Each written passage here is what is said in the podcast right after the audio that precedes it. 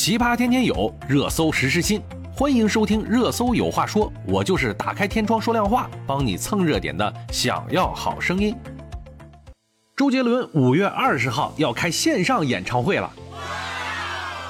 一直以来呀，有那么几个人的演唱会一直是一票难求，他们分别是张学友、王菲、刘德华、蔡依林、陈奕迅，当然还有就是周杰伦了。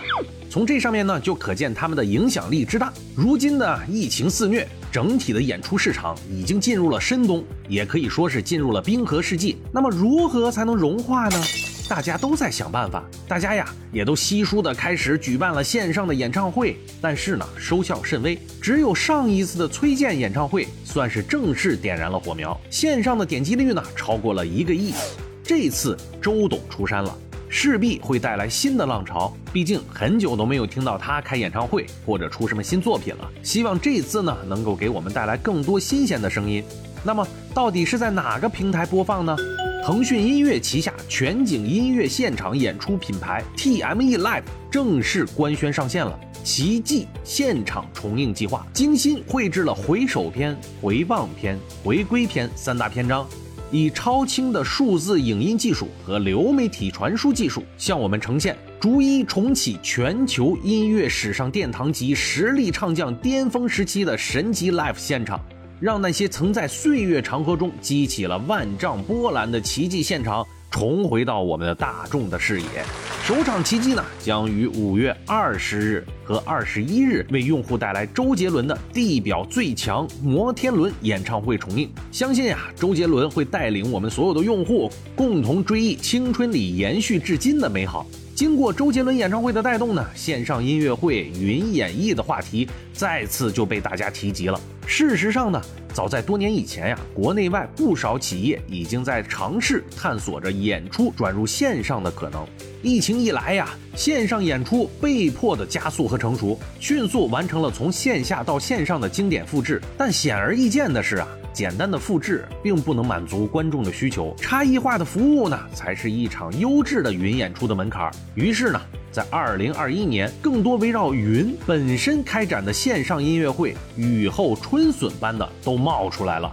尽管呀，从演出商到观众，大家对线上演出的发展依然有着不同的声音，但是呢，有一个事实已经达成了共识。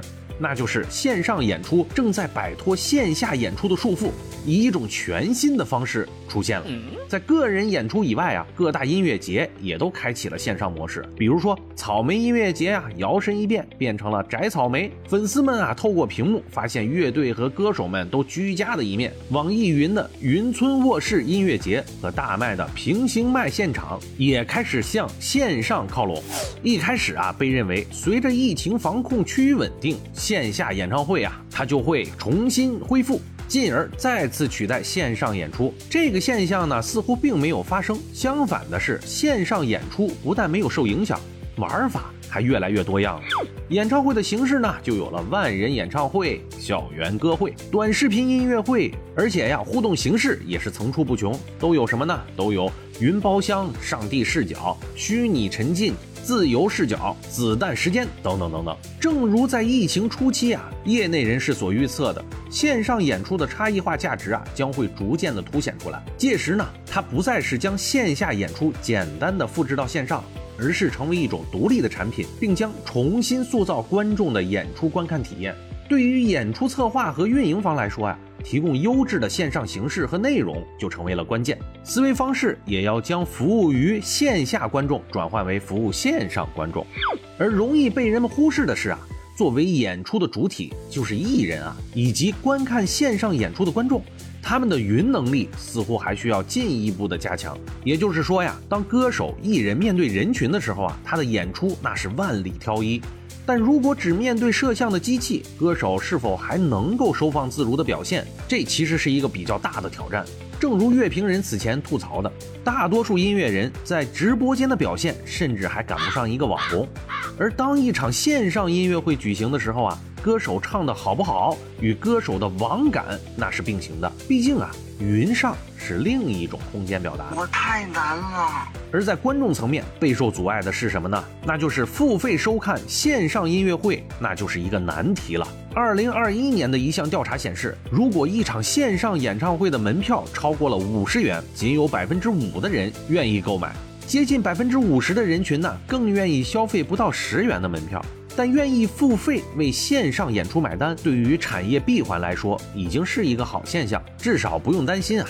从长期来看呢，门票收费也绝对不是线上演出的主要经济收益了，线上和线下的联动发展，那才是以后演出的核心。我们希望啊，周杰伦能够再次创造奇迹，给我们带来全新的线上演唱会体验，让我们一起拭目以待吧。今天就说到这里了，我们明天见。